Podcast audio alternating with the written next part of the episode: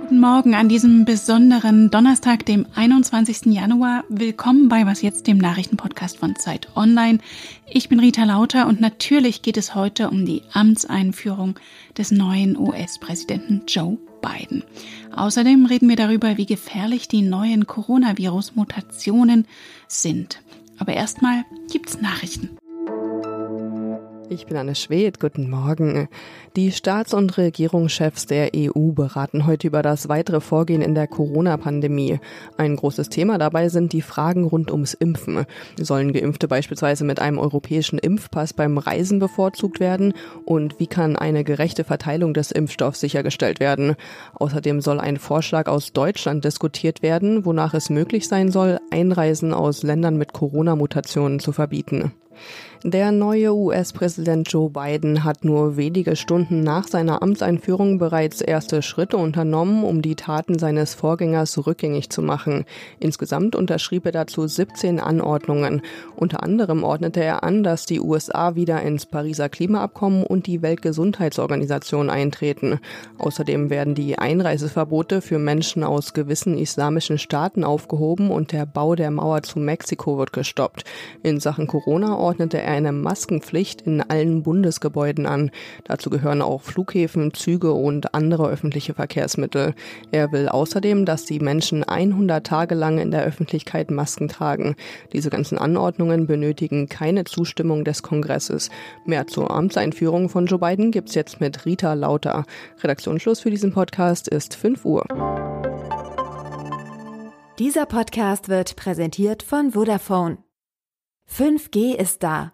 Das Echtzeitnetz setzt für Privat- und Firmenkunden im Mobilfunk neue Maßstäbe und ist bei Vodafone bereits in allen Red- und Young-Tarifen ohne Extrakosten enthalten. Der LTE-Nachfolger punktet mit extrem hoher Kapazität und deutlich mehr Speed. Mehr dazu unter vodafone.de. I, Joseph Robinette Biden Jr., do solemnly swear. I, Joseph Robinette Biden Jr., do solemnly swear. That I will faithfully execute. That I will faithfully execute. The office of President of the United States. President Joseph R. Biden Jr. Was für ein Klang. Protect and defend. The Constitution of the United States. The Constitution of the United States. So help you God. So help me God. Donald Trump, der ja entgegen der Tradition nicht bei der Amtseinführung anwesend war, ist Geschichte. Der 46. Präsident der USA hat das Amt feierlich übernommen. Beobachtet hat das für uns Rike Havertz in Washington. Hallo Rike. Hallo Rita. Zunächst mal analoge Zuschauermassen waren diesmal nicht möglich wegen Corona, aber auch wegen Sicherheitsbedenken nach der Erstürmung des Kapitols vor zwei Wochen. Doch dafür haben Stars wie Tom Hanks, die Foo Fighters und Justin Timberlake an den Feierlichkeiten mitgewirkt und natürlich Lady Gaga, die die Nationalhymne gerockt hat.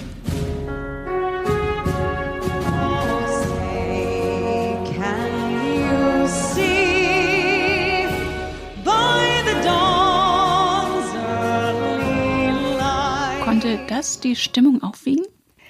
Ja, es war tatsächlich ganz anders als in vergangenen Jahren. Es war sehr still in der Stadt. Ich bin, bevor Joe Biden den Amtseid vor dem Kapitol abgelegt hat, noch ein bisschen mit dem Fahrrad rumgefahren, auch vor dem Weißen Haus gewesen, auf der Black Lives Matter Plaza. Und es war jetzt nicht so richtig Festtagsstimmung hier, aber ich glaube, alle waren einfach sehr erleichtert, dass es sicher über die Bühne gegangen ist, dass es nicht zur Ausschreitung gekommen ist. Und dann hat man sich das halt auch relativ entspannt am Fernseher anschauen können und nicht nur Lady Gaga hat natürlich gerockt, sondern auch noch Garth Brooks. Das war wahrscheinlich der wichtigste Republikaner an diesem Tag auf der Bühne, weil Country ist ja bei vielen Republikanern sehr beliebt und er hat auch gesungen bei Joe Bidens Amtseinführung. Kommen wir mal zum Inhaltlichen. In seiner Antrittsrede hat Joe Biden die Pandemie, die Wirtschaftskrise, die Klimakatastrophe und Rassismus als die größten Probleme des Landes ausgemacht und auch gesagt, wie er sie überwinden will. To restore the soul and secure the future of America requires so much more than words. It requires the most elusive of all things in a democracy unity. Mit Einigkeit nämlich. Wie fandest du denn seine Antrittsrede? Er hat sehr stark und mit fester Stimme gesprochen und vor allen Dingen glaubwürdig. Man nimmt Joe Biden einfach ab, dass er wirklich seine Präsidentschaft unter dieses Motto stellen will, unter diese Einigkeit. Es ist natürlich wahnsinnig schwierig, diese Einigkeit zu erreichen.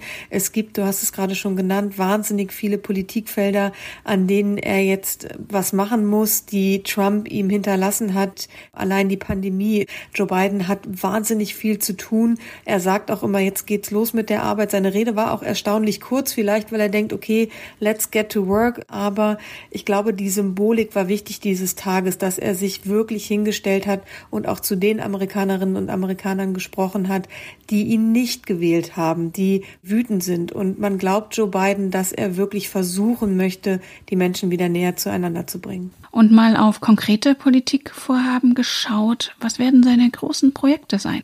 Vor allen Dingen wird es darum gehen, das Land wieder auf die Beine zu bringen in und nach der Corona-Pandemie. Die Wirtschaftskrise ist hier groß. Er hat schon angekündigt, dass er weitere Corona-Hilfspakete möchte. Das wird sicherlich die Top-Priorität von Joe Biden werden.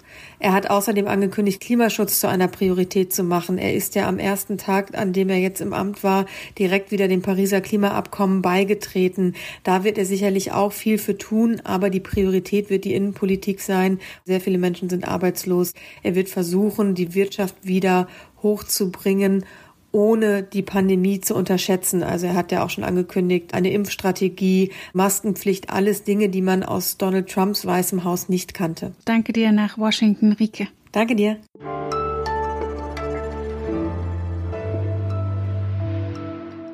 Und sonst so? So divers wie ihr Regierungsteam, so divers auch ihr Musikgeschmack. Joe Biden und Kamala Harris haben pünktlich zum Amtsantritt eine Playlist mit 46 Songs veröffentlicht. Pick Up the Pieces, Now or Never und What You Need machen klar, Donald Trump hinterlässt Chaos, das aufgeräumt werden muss, doch die USA haben die Chance auf einen Neuanfang. Gestern wimmelte es ja von Star-Musikerinnen und Musikern und nicht nur Lady Gaga beehrte den neuen Präsidenten mit einem Live-Auftritt, auch Bruce Springsteen und Jennifer Lopez, die bei dieser Gelegenheit Spanisch sang. Ein Wink mit dem Soundfall. Una nación bajo Dios indivisible con libertad y justicia para todos. Let's get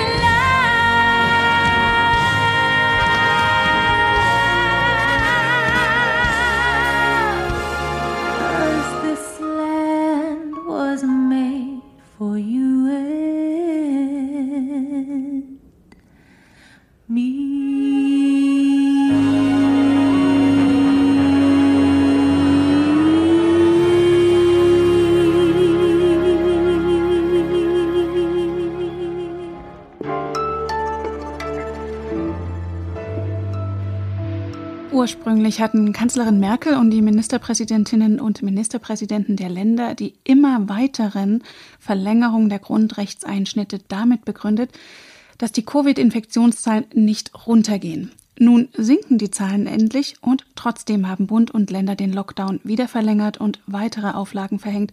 Wir hatten ja darüber berichtet. Begründung diesmal? All unsere Bemühungen, die Ausbreitung des Virus einzunehmen, droht eine ernsthafte Gefahr die wir heute klarer sehen, als wir das am 5. Januar konnten. Und das ist die Mutation des Virus, wie sie vor allem, aber nicht nur in Großbritannien und in Irland aufgetaucht ist. Andreas Sendker, der Leiter des Wissensressorts der Zeit, ist jetzt bei mir am Telefon. Hallo Andreas. Einen wunderschönen guten Tag, hallo. Ich habe mal in der Schule gelernt, dass Viren mutieren ist ganz normal. Ist es jetzt berechtigt, wegen der Mutation erneut die Zügel so anzuziehen? Viren mutieren tatsächlich ständig. Kein Viruspartikel gleich dem anderen. Die machen ständig Schreibfehler, wenn sie ihr Erbgut abschreiben. Was jetzt auch für Aufmerksamkeit sorgt, ist, dass es Viren gibt, die viele Mutationen angehäuft haben. Und das ist tatsächlich etwas, was zur Sorge Anlass gibt. Okay, es gibt also mehrere Varianten. Welche sind denn das? Also die wichtigsten, würde ich sagen. Ja, wir sprechen immer von englischen Varianten, südafrikanischen Varianten, brasilianischen Varianten. Dazu wollte ich einmal etwas sagen. Diese Zuschreibung gilt dem Ort, an dem sie entdeckt worden sind. Ob sie dort entstanden sind, weiß niemand so richtig. Das Entscheidende an diesen Varianten ist, sie haben Mutationen unter anderem in diesem berühmten Spike-Protein, einer Struktur auf der Virusoberfläche, die eine große Rolle spielt.